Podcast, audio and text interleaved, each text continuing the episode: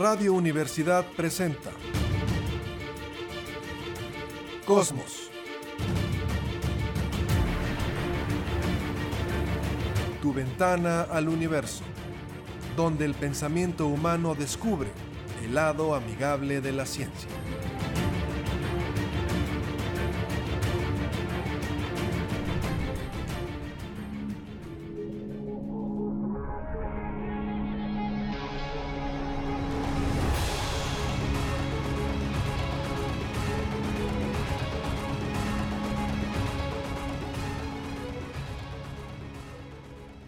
Bonita tarde para todos. Pues una vez más estamos aquí iniciando su programa de astronomía, Cosmos, tu ventana al universo. Esta noche, pues en ausencia de Francisco Guevara, que le mandamos un saludo, tenía mucho trabajo, pero pues bueno, aquí estamos tratando de hablarles un poquito acerca de las noticias de la semana, un poco de lo que ha ocurrido, pero básicamente, eh, bueno, un tema que a mí me parece sumamente interesante porque es un experimento y una nave que ha venido creciendo con el paso de los años, pero bueno, ya veremos. Esta noche estaremos hablando de la Estación Espacial Internacional y le doy un saludo a mi compañero, eh, como siempre, el capitán Cristian González, que nos acompaña. ¿Cómo andas, Cap? Muy bien, muy bien, Jessica. Eh, gracias eh, por la introducción. Un saludo a todos y aquí estamos para eh, otro, otro ángulo de, las, de los comentarios. Me dicen que yo siempre ando criticando, ando quejándome. Pues sí, pues, hay, que, hay que poner siempre... un- Hay que una- poner salecita. Ah, sí, a todo. y, y- y es, de eso nos falta en México, ser más críticos. Miren cómo estamos. Pero todo con buena intención, con optimismo, pero no demasiado, como decía Noam Chomsky. Exacto. Ah, me quedé pensando porque dije, Guevara siempre dice tu nombre completo y se oye como toda la letanía y por eso me quedé, así, ah, Cristian González, mejor. Y no, es- soy del tiempo que le ponían pues cantidad de nombres, ¿no? Ajá. Eh, eh, un ejemplo de eso es nuestro escritor Juan Rulf. Mm, En realidad se llamaba Juan Nepomuceno. Ajá. Eh, no sé que tenía como cinco nombres, yo no sé cómo ca- pueden caber esos en una licencia, ¿no? En un- No, no, definitivamente ni en el acta de nacimiento ahora. Y luego menos en esos que tienes que rellenar de cuadritos, pues menos. Menos. Y bueno, como siempre, un saludo a Efraín en Controles que nos acompaña y nos ayuda siempre a editar y a recortar el, el programa y todo lo que sea necesario. Pues muchas gracias. Eh, les decía que para el día de hoy vamos a hablar de un tema que a mí en lo personal me gusta mucho y se me hace muy interesante, que es un megalaboratorio que está en órbita, la Estación Espacial Internacional. Y lo interesante de la estación es que es un laboratorio que se ha venido construyendo a lo largo de los años. Em, se lanzó en el 98, los primeros dos módulos que se acoplaron son a partir de diciembre, del 6 de diciembre del 98, y desde entonces a la fecha se ha estado pues literalmente construyendo. Es una nave espacial que ha venido creciendo con el paso de estas décadas se han venido integrando varios módulos, obviamente los paneles solares, el brazo robótico que se lanzó también para ponerlo y para que ayude en estas EVAs, que son las caminatas extravehiculares que realizan los astronautas para hacer alguna especie de reparación en la superficie, para poner también nuevos instrumentos y hacer pues muchísimas de todas las faenas que realizan los astronautas que están en la Estación Espacial Internacional. Y pues es un mega laboratorio, ¿no, Cap? Sí, y todo- no solo es de Estados Unidos, de la NASA, sino hay multitud de países que, bueno, que en colaboración, pues el brazo robótico es clásico de Canadá, la eh, estación, la Agencia Europea Espacial también interviene. Qué bueno, ¿no? Cómo se demuestra que queriendo hacer las cosas eh, se hacen bien. Ojalá fuera así para políticas eh, mundiales. De otro tipo. Exacto. Pero sí, es, es un monumento a la, a la tecnología, al progreso humano. ¿Quién lo puede negar y, y tener, tener ese ejemplo? Y nosotros lo podemos ver. Eh, hablábamos de, de estos de estas ah, sitios de internet donde uno puede consultar y, por ejemplo, como anda dando vueltas cada casi cada dos horas, Ajá, cada hora y media, 90 minutos prácticamente. eh, sí, eh, pues eh, siempre va a estar pasando por alguna parte, ¿no? Ajá. Y muchas veces pasa sobre San Luis. Entonces, o sobre cualquier lugar de la, de la República o del mundo, ¿no? Eh, quizás no pasa por los polos, pero sí pasa cerca de, de ahí. Y entonces uno lo que hace es averiguar por este canal de a qué hora va a pasar de dónde está. Y- le dicen a uno, va a pasar eh, a tal hora, va a salir por eh, tal punto del oeste o el este y va a recorrer el cielo donde estás. Y vale la pena ese espectáculo porque no solamente es muy bonito, porque brilla tremendamente, que porque el sol todavía le da, sino también pensar en lo que significa. El semejante progreso humano de poner ahí astronautas trabajando en, en- en experimentos, en tecnología, es, es algo inspirador. Exacto. Y justo lo que dices, por ejemplo, aclarar un poquito cómo es la órbita de la Estación Espacial Internacional. Se lanzó eh, y viaja más o menos a unos 28 mil kilómetros por hora. Y esta, este laboratorio, que mide más o menos lo de una casa, tiene más o menos unos 40 metros de largo y sus paneles solares y todo. Entonces es una superficie muy reflejante. Como tú dices, la podemos encontrar, la podemos ver pasar en algún momento sobre nuestras ciudades, dependiendo de dónde vivamos. Y la estación espacial se va moviendo como si ustedes imaginaran una madeja de estambre. Es decir, no siempre pasa por el mismo lugar, tomando en cuenta que hace una órbita alrededor de la Tierra cada hora y media, cada 90 minutos, pues los astronautas que habitan sobre la estación espacial tienen un amanecer y un atardecer en esos 90 minutos. Prácticamente tienen un ciclo completo de rotación de nuestro planeta, de la Tierra. Tienen un día y una noche solo en 90 minutos. Esto lo veremos un poco más adelante, cómo también afecta un poco las actividades que realizan los astronautas. Y bueno, este movimiento es como una madeja de estambre, les decíamos, y así se va a ver que pasa por diferentes localidades, dependiendo del horario, del tiempo que tiene disponible. Por ejemplo, si el día de hoy pasa a la Estación Espacial Internacional, mañana y pasado mañana vuelve a pasar. Solo se va desplazando alrededor de entre 30 minutos y una hora, tengo entendido algo así porque lo he checado en estas aplicaciones que dices. Una de las páginas es Heavens Above, que es una página en internet en donde ustedes se meten, van a buscar la localidad en donde estén y van a buscar cualquier tipo de satélites que quieran observar. De preferencia, en, en los datos que le pongan allá en la página, pongan que quieren buscar satélites los más brillantes, de magnitud 3 o 4 en adelante, es decir, números más pequeños. Hay que recordar cómo son las magnitudes del brillo de los objetos en el espacio. Em, la, luz que reflejan hacia nosotros. Sí, eh, alguien le puso un ah, num- números a esta luminosidad de los planetas, de las estrellas, y llegó a la conclusión que creo que era primero por estrellas y después salía Venus, salía Júpiter, eran mucho más brillantes, pero ya tenían como número uno a una estrella. A Sirio, ajá, que es la estrella más brillante de, de todo el cielo que observamos. Pero cuando hay algo más brillante, pues ¿cómo se le va a poner? Y se le puso número negativo. Qué vaciado, ¿no? Así Tuviera- es. Tenía que nombrarse de alguna manera. Y entonces eh, generalmente las estrellas visibles, a pesar de que haya un poco de contaminación lumínica y contaminación de todo tipo en, en la atmósfera, eh, la prim- de primera y segunda magnitud y de magnitud negativa, menos uno, menos dos, pues Son se las pueden más ver brillantes. las más Ajá. brillantes, que quede claro eso por cuando, porque siempre en estos, en estas aplicaciones sale magnitud aparente, o sea, la que se va a ver, eh, menos uno, y uno dice, ¿qué onda? No? Es simplemente que es muy brillante. Eh, Venus llega a tener hasta menos tres. Menos. Creo que. No me acuerdo bien, creo que alcanza hasta el menos 4.3, algo así. Es Sí, muy, es muy brillante. Muy brillante cuando justo está cerca de la Tierra y justo está al amanecer. Ujú. Pues sí. Entonces, e- este, estas aplicaciones son increíbles. Yo las he utilizado y de veras apantallan al que pase por ahí porque nosotros salíamos a ver y nos veían mirando al cielo y nos preguntaban, ¿y qué están viendo? No Ajá. va a pasar eh, la estación espacial. Vaya a pasar este, esta, este satélite. Pues el telescopio espacial Hubble. El telescopio, imagínate. O ahorita ya la estación china, que son de los objetos más brillantes que se pueden observar. Y decíamos, y pues nadie lo creía, ¿no? Ah. ¿Cómo crees, no? Tú eres de la NASA o qué. y no, Heavens Above nos decía sobre San, uno pone...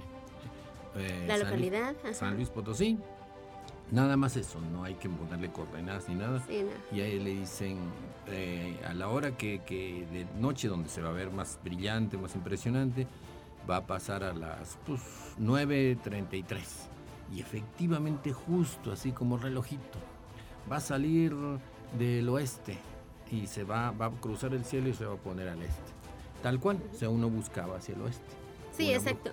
Nos dice en la hora exacta en la que va a salir con minuto eh, la inclinación que va a tener, hacia cuántos grados en el cielo va a poder eh, observarse y obviamente los puntos cardinales hacia donde se observa, de dónde sale y de dónde se mete. Entonces, como tú dices, es muy fácil ver un objeto que se va moviendo. Pero aquí, ojo, que la gente no se vaya a confundir con algún otro objeto. Los aviones se ven muy fácilmente como una luz que va caminando en el cielo pero sí se alcanzan a distinguir los colores de sus luces, de la luz verde y la luz roja de navegación y del estrobo que llevan parpadeando. Un satélite que sobre todo los podemos observar ya sea al atardecer o antes del amanecer porque es cuando la inclinación de la Tierra permite que le llegue la luz del Sol y refleja hacia donde nosotros estamos sobre nuestro planeta, los vamos a poder observar como un objeto, como una estrella que va caminando más o menos a la velocidad de un avión pero se va a ver como un puntito, como una estrella que camina. Y siempre se ve, con buen cielo, si no hay nubes, claro.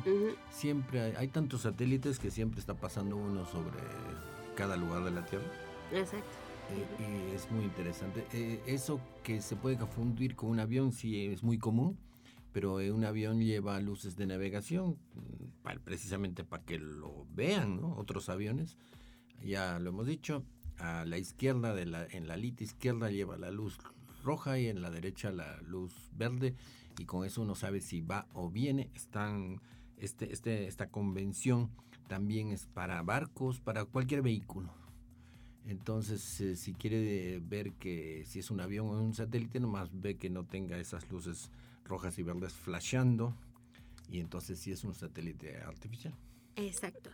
Y bueno, pues les decía que se, bueno, les decíamos que se puede ver a simple vista. Está la aplicación que sacó la NASA que se llama Spot the Station, es para seguir la Estación Espacial Internacional y también la página de Heavens Above. Spot, eh, S-P-O-T, seguido de, de Station. De Station, ajá. Eh, eh, ubique la, la, estación. espacial. Y la otra es Heavens, como cielos, todo junto, Heavens, con V above, o sea, cielos arriba. exacto. Y pues bueno, hay una, una cosa muy particular que a mí me tocó ver en el 2020 cuando se lanzó una de estas cápsulas espaciales de las Dragon. Creo que fue la primera Dragon que se lanzó, no recuerdo bien. Eh, pero se lanzó la nave espacial que se iba a acoplar con los astronautas y con las refacciones que llevaba. Siempre los astronautas trabajan allá en la estación espacial y continuamente les mandan refacciones, comida, cosas para los experimentos, etc. Y entonces se lanzó, no sé, por ejemplo, hoy y mañana en la tarde a mí me tocó ver cómo se veía la Estación Espacial Internacional con la cápsula Dragon que iba detrás de ella porque apenas iban a acoplar. Órale. Se veía muy, muy padre, cómo iban ahí seguiditas. Sí, parece mentira, es tan delicado este movimiento que tienen que hacer, a pesar que van a 20 mil kilómetros por hora, eh, el movimiento entre ellas tiene que ser muy suavecito. Súper coordinado. Eh, y, pues todo acoplamiento es difícil en órbita, ¿no? Así es. Eh, es ahí la, la, la calcular inercias, desviaciones y demás. Y a la mayoría de las cápsulas espaciales les toma más o menos un día de cuando salen acoplarse con la Estación Espacial Internacional, ajustar sus órbitas y irse acercando de poco en poco para poder tener ese acoplamiento con la Estación Espacial. Sí, es, es eh, curioso eso, porque cuando una nave acelera, eh, por ejemplo, eh, prendiendo un ratito sus cohetes, se sube Eh, es decir, eh, la velocidad hace la altura de la órbita. Claro, si va perdiendo impulso la nave espacial, pues siempre están en caída libre. Entonces al perder impulso empieza a bajar, que es lo que le sucede a muchos satélites cuando ya terminan su vida útil o cuando se les acaba el combustible de sus cohetes, ¿no? y, van rozando, van eh, rozando, aunque no a esa altura no hay atmósfera visible. Sí, está muy enrarecida, hay pocas partículas. Pero esos poquitos átomos y moléculas de la atmósfera van rozando a la nave y le van haciendo eh, perder poco a poco velocidad. De hecho, justo la estación espacial, que está a unos 400 kilómetros de altura sobre el nivel del mar, tiene que ajustar de vez en cuando sus motores para poder mantenerse en su órbita.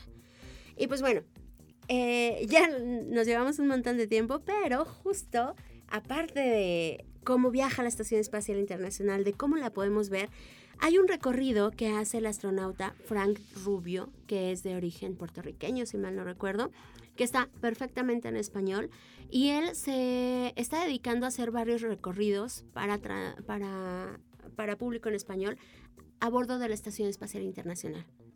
La tripulación que, que, con la que él participa va a estar participando varios meses sobre la estación espacial y entonces va a hacer toda esta serie de recorridos para saber qué experimentos se realizan ahí, cómo es. Y en este primer recorrido que él hace de presentación justo presenta los módulos que tiene la Estación Espacial Internacional de las diferentes agencias, que como tú dices, los que participan son pues obviamente los estadounidenses de la NASA, la Agencia Espacial Japonesa, la Agencia Espacial Canadiense, la Agencia Europea y Roscosmos, que es la agencia espacial de los rusos.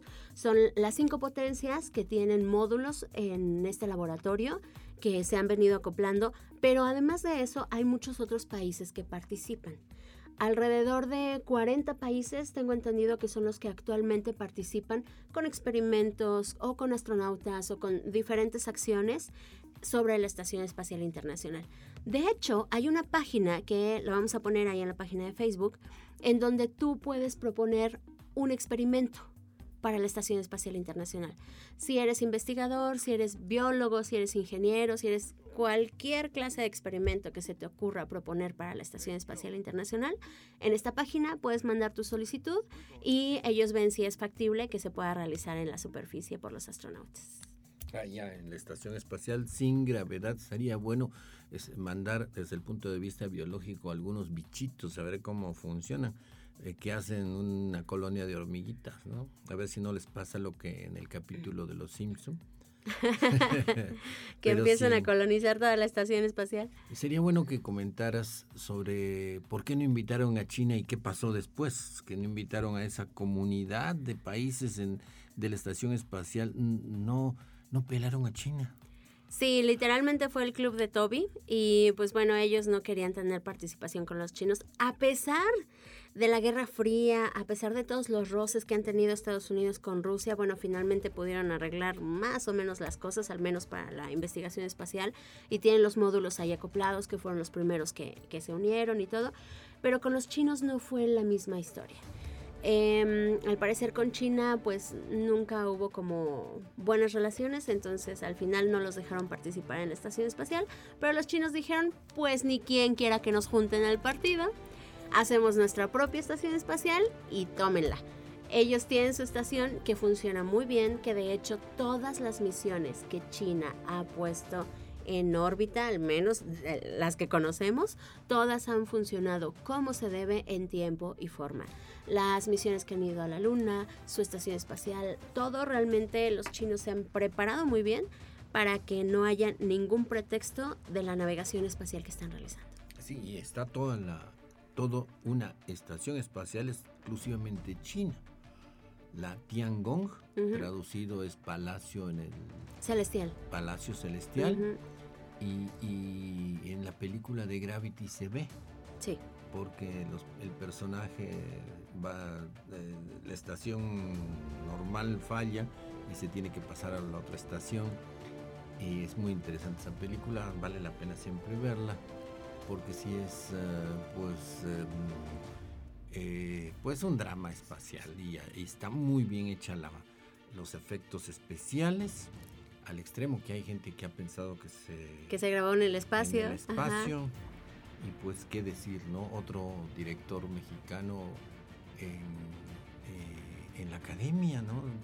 Eh, eh, entrevistaban a, a, uno de estos directores famosos, como Alfonso Cuarón, como, eh, Guillermo del Toro, y le decían, ¿qué tienen ustedes que, que hacen buenas películas, no? Él dice, en México se vive de todo.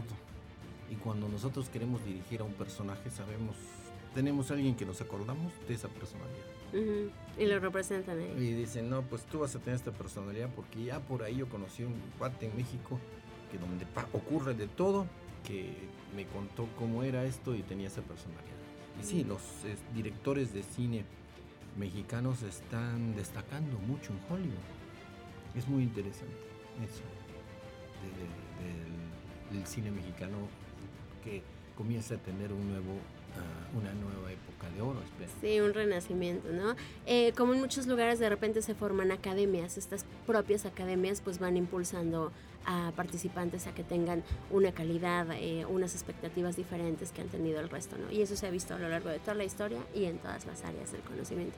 Qué bueno.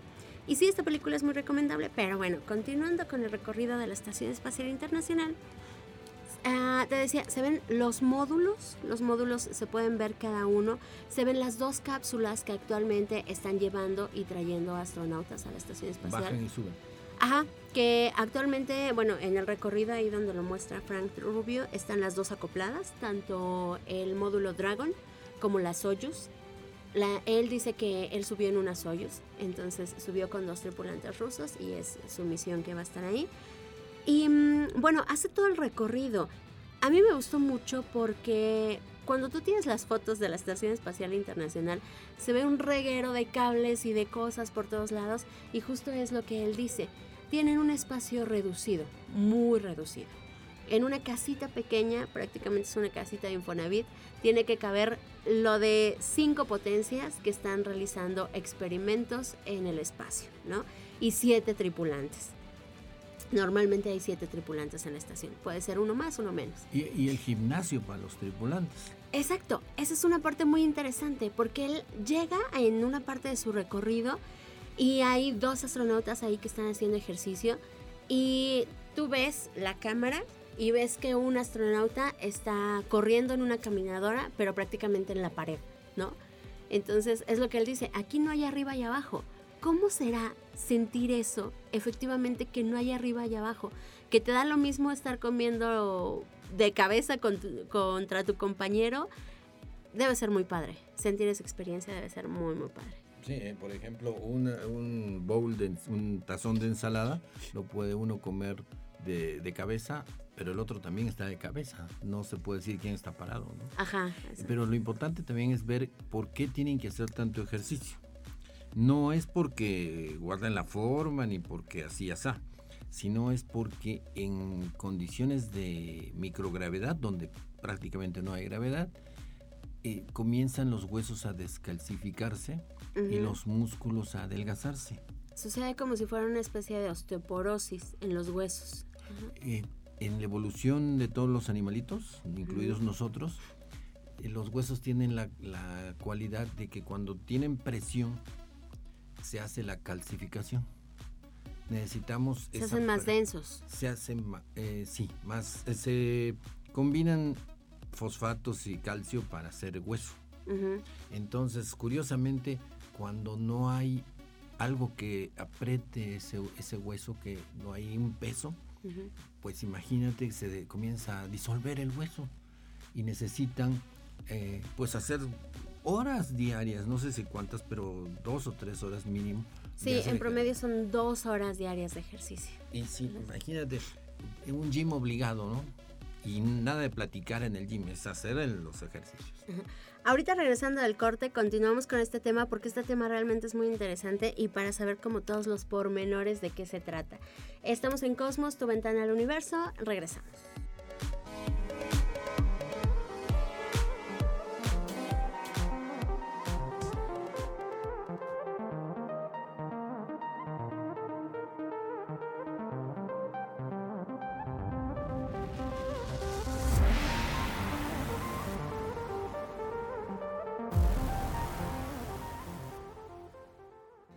Pues estamos de regreso aquí en Cosmos, tu ventana al universo. Esta vez le mandamos un saludo a Francisco Guevara, que no nos pudo acompañar, pero estamos aquí en controles con Efraín, con Emilio, con David, que nos están acompañando, y pues obviamente con el CAP. Y hace ratito, antes de irnos al corte, estábamos hablando de qué sucede con el cuerpo humano en la Estación Espacial Internacional. El CAP nos platicaba de mm, qué sucede con los huesos, pero también hay otro factor muy interesante, la musculatura. ¿Qué sucede con la musculatura si estamos en espacio en el espacio exterior en condiciones de microgravedad y no hacemos el ejercicio suficiente? Porque aparte, ¿cuáles son las condiciones a las que tenemos ahí, no? Em, no tenemos presión de la atmósfera suficiente. La cápsula está presurizada, pero no tenemos la presión normal que podríamos tener en el planeta Tierra no estamos siendo atraídos por la fuerza de gravedad y este es el factor más importante por lo que se realizan los cambios fisiológicos en el cuerpo humano. ¿no?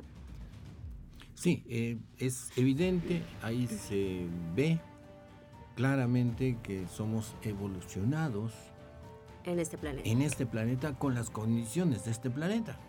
Con la gravedad, con la presión atmosférica, con la humedad, con la temperatura.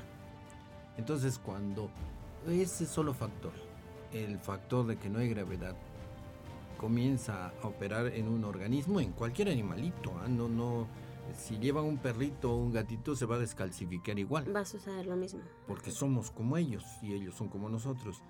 Eh, los músculos están hechos para estar esforzándose todo el tiempo. Por eso cuando uno va al gym pues hace horas de cardio, horas de pesas, para que los músculos sientan que eso se requiere y comiencen a armarse más eh, de estas fibras pequeñitas que son células que se contraen.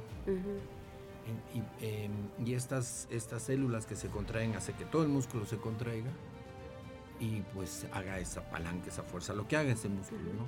Incluso hasta respirar. Exacto, porque eso es muscular muscular, la respiración es muscular, baja el diafragma y los músculos intercostales y abren esa, la, caja torácica y pues se aspira. Entonces es interesante ver la diferencia en el medio espacial con solo la gravedad, solo la gravedad. Entonces, si se piensa ir al espacio en viajes largos, imagínense toda la dificultad. Para empezar, los astronautas tienen que hacer ejercicios diarios, ya ni, ni hay nada de que tengo flojera, de que no me levanté a tiempo, de que ah, ya pagué el gimnasio, pero de todos modos no voy a ir. O sea, como con todos los propósitos de año nuevo, que toda la gente dice, este año sí voy a hacer ejercicio y cuál, les dura tres días, ¿no? No, me pongo a platicar, ¿no? Exacto. No, no, no, aquí sí. Y, y es interesante.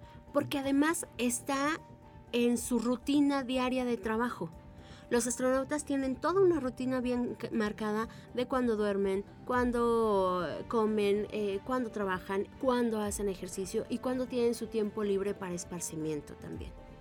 Sí, es, es muy interesante. ¿Dónde se puede ver esta, este recorrido del, astronauta Rubio que me Sí, está en, la página de la NASA, ahí en NASA en español, ahí se puede encontrar sin problema. También lo podemos poner ahí en la página de Cosmos y ahí lo van a encontrar. NASA en español. NASA en español, sí. Perfecto. Sí, porque es muy interesante. En lo que he visto de los recorridos de la estación espacial, hay una como bóveda hacia abajo con muchas ventanas. Es la cúpula la cúpula. Ajá. Y donde se ve, el astronauta se mete ahí como si estuviera en un columpio. Ajá. Claro que está muy sellado con vidrios muy gruesos, pero es estar casi afuera, ¿no? Sí, sí, son las ventanas. Y abajo va pasando la Tierra.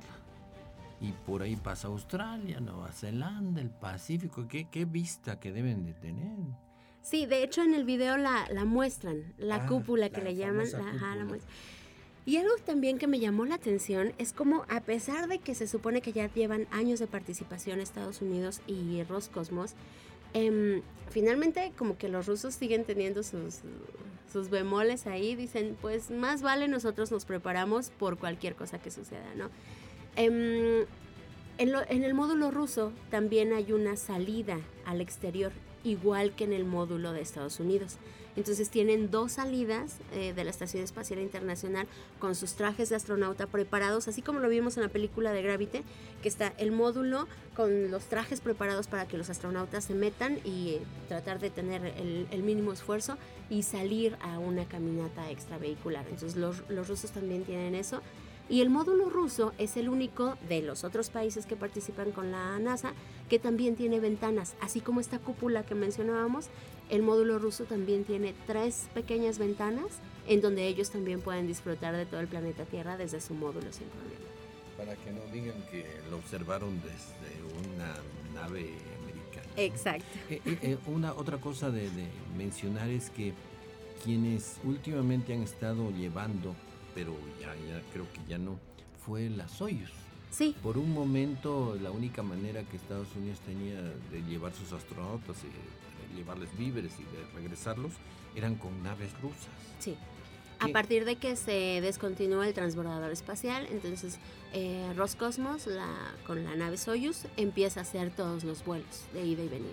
Qué, qué bien se organizan ahí y qué mal se organizan en tierra se andan ahí casi matando, ¿no? Y, qué bien eh, que se puede, la estación indica, muestra evidentemente que si se quieren hacer las cosas se hacen bien. ¿no? Pues es que en la estación espacial trabajan científicos. No trabajan militares, ni políticos, ni nada parecido. Políticos y militares, aguas. nos referimos a la estación espacial, no nos referimos a ningún país cercano. En la estación espacial, pues efectivamente trabajan los científicos, son los que tienen la última palabra y em, se toman decisiones eh, con objetivos positivos, no de sabotearse ni de echarse tierra. Entonces, sería un es un ejemplo de eso. Yo, yo aseguro. Sí, es un ejemplo de participación mundial, porque realmente son muchas las nacionalidades de astronautas que pueden participar ahí y pues todos conviven todo el tiempo, ¿no? Y, mira, regreso a, los, a, lo que dijo William Shatner, el capitán eh, del Enterprise en la serie eh, Viaje a las Estrellas. Pues se fue de viaje de veras al espacio y regresó y él dijo algo muy interesante. El espacio no es eh, ah, hospitalario para la gente lo mejor que uno eh, trae cuando viaja al espacio es darse cuenta que es tremendamente peligroso, no hay atmósfera, no hay, eh, hay frío, hay demasiado calor por cuando le da el sol, es terrible. Y cuando uno voltea desde el espacio a ver la Tierra y ve el color azul de los océanos, las nubes, eh, lo verde del, de la uno dice, ese es, ese es, ahí yo vivo, de ahí yo soy que, andan destruyendo. Eso es lo único que tenemos. Por aquí no se ve nada. ¿Dónde ir? ¿Cómo es posible que, no se cuide? Si es lo único que tenemos y desde el espacio se ve que por todos lados hay vacío y nuestra única casita es la Tierra. y como dijo Yuri Gagarin, no veo fronteras desde aquí. No veo fronteras y pues lo que las bolas que se hacen no tiene sentido. Exacto. Y yo creo que esa es la mayor enseñanza que puede uno tener de esa tecnología tan maravillosa que es el, los viaje, el viaje. Exacto, somos individuos hechos, formados en el mismo planeta sin, sin muchas diferencias más que las que nosotros nos imaginamos. ¿no? Y, y la que los políticos y los militares otra vez dicen, porque los científicos no dicen de diferencia. No, de hecho. Un científico chino trabaja excelente con otro científico americano y con otro ruso y se entienden de maravilla, ¿no? Pero bueno, finalmente así es. Y desgraciadamente los políticos son los que dan el dinero para la investigación. Pues sí, pues hay que ajustarles más las tuercas. Dentro de los experimentos que se realizan en la Estación Espacial Internacional, esto es bien padre porque se han realizado más de 3.000 experimentos de todo tipo y estos van en diferentes áreas del conocimiento. Cada una de esas áreas del conocimiento pues es muy muy interesante porque realmente trata de cubrir todas las necesidades humanas que actualmente podemos diferenciar. Tecnología, eh, ciencia física y espacial, investigación humana, eh, actividades de educación también son experimentos que se pueden realizar ahí Tierra y el espacio, ciencias de, la tierra, ciencias de ecología, medio, medio, ambiente y cuidado de los ecosistemas y del clima, ¿no? Son todos estos los experimentos que se pueden realizar. Y dentro de esos experimentos hay cinco experimentos que han sido, pues, de forma muy interesante, eh, que se han ido desarrollando en la Estación Espacial Internacional. Uno de ellos es el estudio del fuego las llamas frías que ellos le llaman, no es que esté frío, es como esta, esta complejidad que a veces tiene mucha gente entre el plasma frío y el plasma caliente. Todo plasma es calor, todo plasma es fuego, solo que no es lo mismo que tengas un plasma de 500 grados que un plasma de 5000 o 5 millones, ¿no? Explica eh, qué es plasma. Es la llama del fuego. Exacto. La flama, las chispas eléctricas, el interior de las estrellas es plasma. Es todo lo que nosotros podemos ver ahí que se está quemando. Sí, son átomos, no, es, no formando ni líquido, ni sólido, ni gaseoso. Exacto. es otro estado de la materia. Es otro, efectivamente. No se habla de tres estados, pero hay otro que es el plasma porque los átomos en el plasma están comportándose de manera muy diferente están quemándose realmente. Exacto. Entonces, este es uno de los experimentos que se realiza en la Estación Espacial Internacional de ver cómo funciona el fuego. Y esto tiene obviamente muchas aplicaciones que se requieren, ¿no? Primero, que las naves espaciales sean más seguras, que se hagan trajes de astronauta más resistentes. Mm, en algunos experimentos con diferentes tipos de fuego se ha visto que, por ejemplo, el plexiglas no se quema bajo ciertas condiciones. Entonces, toda esta clase de experimentos pues, pueden servir para muchas cosas, para tratar de hacer motores también que funcionen mejor en el espacio. Em, uno, bueno, el experimento principal se llama SOFI y que es ignición y extinción de combustible sólido. Y algo que a mí me pareció muy bonito es que si nosotros vemos el fuego aquí sobre nuestro planeta Tierra, vemos que una vela tiene una flama muy extendida o que en una fogata están saliendo las flamas por todos lados, mientras que el fuego en el espacio forma esferas. Mm, claro, aquí se va, así lo vemos puntiagudito y se va para arriba. Ajá, exacto. Allá no hay arriba, entonces ¿para dónde se va? Ajá. Entonces se hace una esferita. Todas las flamas que tienen en los diferentes experimentos se hacen bolitas, se hacen esferitas. Ah, órale. Prende una vela y en vez de hacerse la llama alargadita, se hace redondita. Ajá, se hace una bolita. Ah, qué demasiado. Sí, sí, eso está muy padre. Vean los experimentos que se realizan ahí con fuego y están muy padres. Fuera de ser piromaníacos y todo, se ve muy bonito. Y bueno, todas las explicaciones que se pueden hacer para esto, ¿no? Eh, se estudia también cómo funciona el fuego en microgravedad y decíamos cómo, no solo cómo hacer naves espaciales más resistentes, sino todo esto se puede aplicar a aviones, a coches, a... Mm, por ejemplo, nosotros vemos que en un cine o en un auditorio, ya la mayoría de las butacas que se ponen son preparadas para que no reaccionen tan fácilmente al fuego. Entonces, toda esta clase de tecnologías también han venido desarrollándose por la carrera espacial. Exacto. Para todo tipo de vehículos, coches, trenes, autobuses, obviamente toda esa ergonomía de, las, de las naves espaciales a detalle y la seguridad y no olvidemos también para veleros. También. Y los trajes de astronauta que se hagan también muchísimo más resistentes, obviamente tendrían una aplicación directa con los cuerpos de bomberos de todo el planeta. Claro, le pueden meter la cantidad que quieras de, refractantes y demás. Sí, de, hecho la, la eh, el, toda esta tecnología espacial tiene aplicación directa. Hay muchas cosas que cuenta, se cuenta actualmente y fueron ensayadas y, producidas especialmente para el espacio. Y después le encontraron aplicación, pues para, como siempre, para la Tierra, ¿no? Otros dos experimentos que son muy interesantes y que a mí me parece que van pues prácticamente ligados es uno que estudia cómo funciona el sistema nervioso central y cómo funciona la, la, la coordinación mano-ojo. Al momento de nosotros tomar algún objeto, es diferente al estar en microgravedad. No tenemos el sentido de arriba y abajo, como lo decíamos, y otro de los experimentos es que al no tener gravedad, pues entonces los objetos no pesan. Entonces, si tú agarras un martillo, si agarras una almohada, si, agarras una pluma de ave, no vas a tener la misma referencia ni fisiológica, ni visual, ni de el comportamiento muscular que lo vas a tener aquí en el planeta Tierra. Y entonces puede ser, claro, solo un objeto simple que puedas agarrar y mover de un lugar a otro, pero si estás usando herramientas para corregir algún desperfecto en una nave espacial que cuesta chorrocientos mil millones de pancholeres, entonces debes de saber cómo funciona tu cuerpo y cómo tener esta coordinación para realizar bien el trabajo que estás haciendo.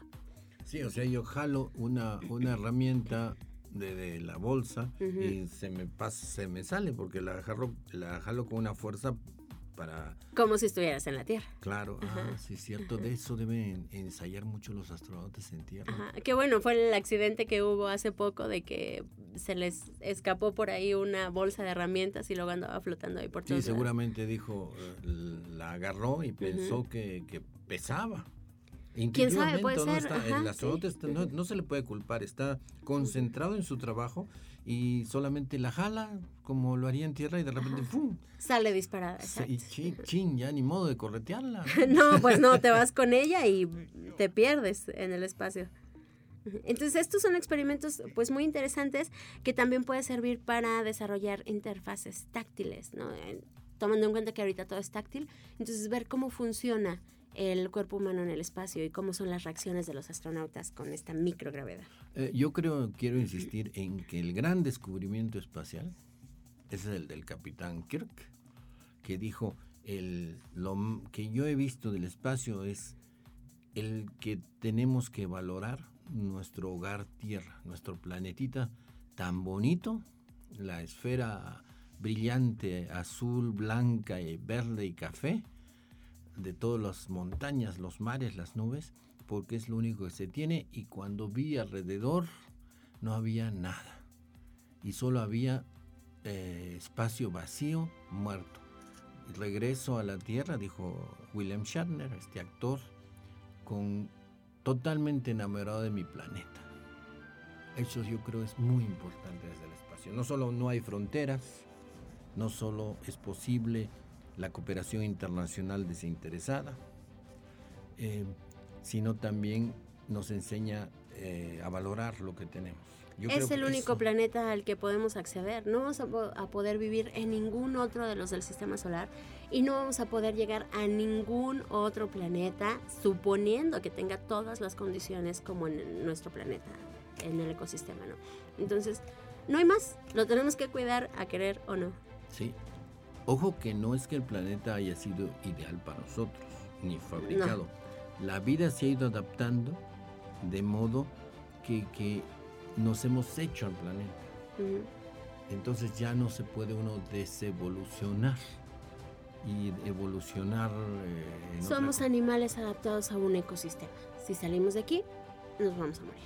Y no hay otro ni siquiera imaginable. Ajá, ni parecido ni cerca ni cerca y las estadísticas y las investigaciones y los exoplanetas que se van descubriendo nos dicen pues que son muy diferentes a este planeta. Así es. A nuestro único planeta. Y justo hablando de esto, de este ecosistema que tenemos, otro de los experimentos es un depurador de dióxido de carbono que justo estas agencias que participan en la estación espacial quieren saber cómo hacer más eficiente el ciclo de carbono y oxígeno para que los astronautas que estén sobre la estación espacial tengan una mejor salud y con eso pues tener un mejor entorno en la estación y que los experimentos se realicen eh, de la mejor forma posible. Y el último de los experimentos que me gustaría tocar el día de hoy es cómo afectan los viajes de larga duración en el entorno de los astronautas. Estos viajes, pues, pueden, ya se han hecho experimentos en los que hay astronautas que viven aproximadamente un año a bordo de la Estación Espacial Internacional. Y entonces un año es muchísimo tiempo, por lo que decíamos, ¿no? De la falta de gravedad, o bueno, estar en microgravidad, prácticamente estás flotando, el ejercicio que tienen que hacer todos los días, la alimentación que tienen que seguir y todo a lo que están expuestos dentro de este laboratorio. Primero, el confinamiento. Ya lo vivimos todos durante la pandemia, estar en un lugar encerrados por mucho tiempo. Realmente la estación tiene el tamaño de una casa. entonces no hay mucho lugar a donde ir y por lo mismo los espacios son cerrados. Justo en el recorrido de Frank Rubio se veía que hay lugares en donde tienen que almacenar, por ejemplo, si tienen una salida para una caminata espacial, de entrada esa cápsula está ocupada con comida, con ropa, con lo que sea. Entonces, cuando quieren realizar una caminata espacial, tienen que sacar los trajes de astronauta, tienen que sacar todo lo que tienen ahí guardado, como en la bodeguita, el cuarto de los trebejos, reacomodarlo en otro lugar y entonces ya pueden hacer la, la salida, la caminata espacial. Están en condiciones de microgravedad donde su cuerpo se está deteriorando. Em, están en aislamiento porque solo son de 5 a 7 personas que están conviviendo todo el tiempo, que no son familiares, que tienen nacionalidades completamente diferentes, ni siquiera su cultura es parecida, no tienen las mismas tradiciones y aún así tienen que estar participando todo el tiempo, pues digamos que de manera eh, socialmente amigable para no tener conflictos. Otro de los factores es la interrupción de los ciclos circadianos, de su ciclo de luz. Decíamos que en la Estación Espacial Internacional pues tenemos eh, órbitas de hora y media, entonces el ciclo de sueño se altera. Y bueno, las medidas de comportamiento básico, que a veces ni siquiera en nuestra casa o en el trabajo podemos lidiar con los, con los compañeros, entonces imagínense, bajo esas condiciones de estrés, todavía tener que portarse bien y tener que estar felices y conviviendo con toda la gente que está en la Estación Espacial Internacional. ¿Cómo ves? Decíamos eso, de que les, les preguntan eso, cómo lo hacen. Y dice, el humano se adapta, nos las ingeniamos y cada quien tiene su rinconcito. Eh, cada ahí, por cerca de donde está la comida, un rinconcito personal, donde uno va ahí a escribir, no sé qué hagan, ¿no? por el celular, a, hacer su diario, algo tienen que hacer, algo personal. Sí, ah, en estos tiempos de esparcimiento que tienen cada día de trabajo. otros se ponen a escuchar su música con auriculares, obviamente. Imagínense, hay músicas que se De todo, sí. Sí, de hecho, en el recorrido igual se ve que todos los astronautas, sobre todo los que están haciendo ejercicio, tienen sus audífonos para música. Y cada quien se, pues, eh, bajó los...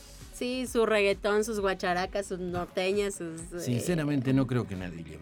no, claro que no. cada quien, cada quien. No, pues, eh, no creo, sinceramente. La música debe ser melodiosa. Sobre todo ahí, ahí lo alteraría. Lo que a cada quien le guste, habrá rockeros Ah, sí, sí, claro, claro. pero yo creo que todos de, de, los noventas, ¿no? Así más, quién sabe de dónde, porque todos tampoco son chavos. No, pero sí hay de varias generaciones, hay treintañeros eh, en adelante. Bueno, los Carpenters. no, pues cada quien lleva la suya. Imagínense, querido oyente. Saludos a Paco Guevara, ya le preguntaremos cuál es su música de antaño favorita. si solo se pudiera llevar unas cuantas canciones, ¿qué tipo de, canciones se llevaría. Si rancheras, si pues recordar México. El, reggaetón no es mexicano, les gusta mucho los mexicanos, pero no es de origen mexicano. Entonces yo creo que yo me llevaría música ranchera, pero de alta calidad, la de... Yo las de Disney. Ah, también, también. Pues no, ahí En una USB, claro, te cabe pues toda la información posible, a vida y por haber. Pues, eh, ¿algún comentario, Cap, de la Estación Espacial Internacional? 20 segundos para cerrar. Mm, rápidamente, un avance tecnológico tan caro, pero ha valido la pena por el... Si, si no valiera la pena por el avance tecnológico, valdría la pena por haber confirmado el valor que debemos tener, cómo debemos apreciar nuestro planeta. Aunque no, ningún experimento se llevará a cabo yo creo que el hecho de que los que están ahí reconozcan que lo bueno está en la tierra, eh, eso ya valió los millones, los miles de millones de dólares de la estación espacial. Pues bueno, los dejamos, nos vemos la próxima semana. Esto fue Cosmos, tu ventana al universo. Hasta la próxima.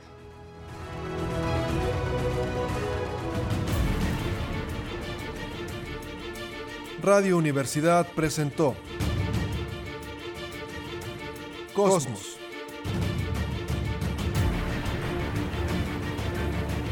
ventana al universo, donde el intelecto humano descubre el lado amigable de la ciencia.